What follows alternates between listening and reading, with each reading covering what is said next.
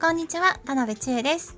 今日はお月見団子を子供たちと作ったお話をしたいと思います。よろしくお願いします。はい今日も小3の娘ちゃんが一緒です。お兄ちゃんも作ったけどね一緒に。うん。だいたいねえっ、とね2歳か3歳の時から毎年ね作ってますよ。お月見団子。うん。作るの楽しみでしょ？うん。うん。ね。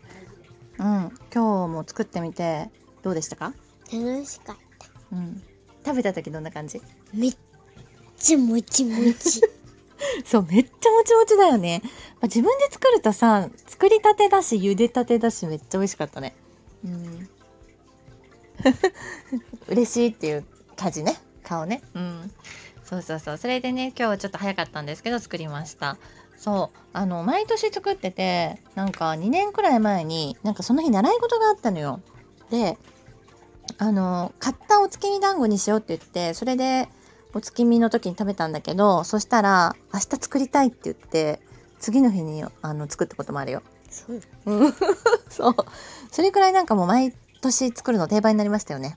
うん、あのレシピとしては白玉粉か上新粉で、えっと同じ量の絹ごし豆腐を混ぜて作ると、えーお子さんも食べやすくもちもちすぎないけどもっちりした、えーお団子ができます。はい、なのでそれがおすすめです。ねね。そうだね。あと金曜日があの満月の日なのでお月見が楽しみですね。うん。みんなで家族で見ましょう。うん。あのお月様好きだもんね。うん。そうね。あの久しぶりにさ晴れてたらあの望遠鏡天体望遠鏡見ようか。見る。ね。見る見る。娘ちゃんは天体望遠鏡のセットの仕方ももうマスターしましたよね。できます。うん。お母さんわかんないの？10球くらいできる。うん。そっかそっかそっか。お父さんに教えてもらって。セットの仕方わかるもんね。うん。見るの好きだもんね。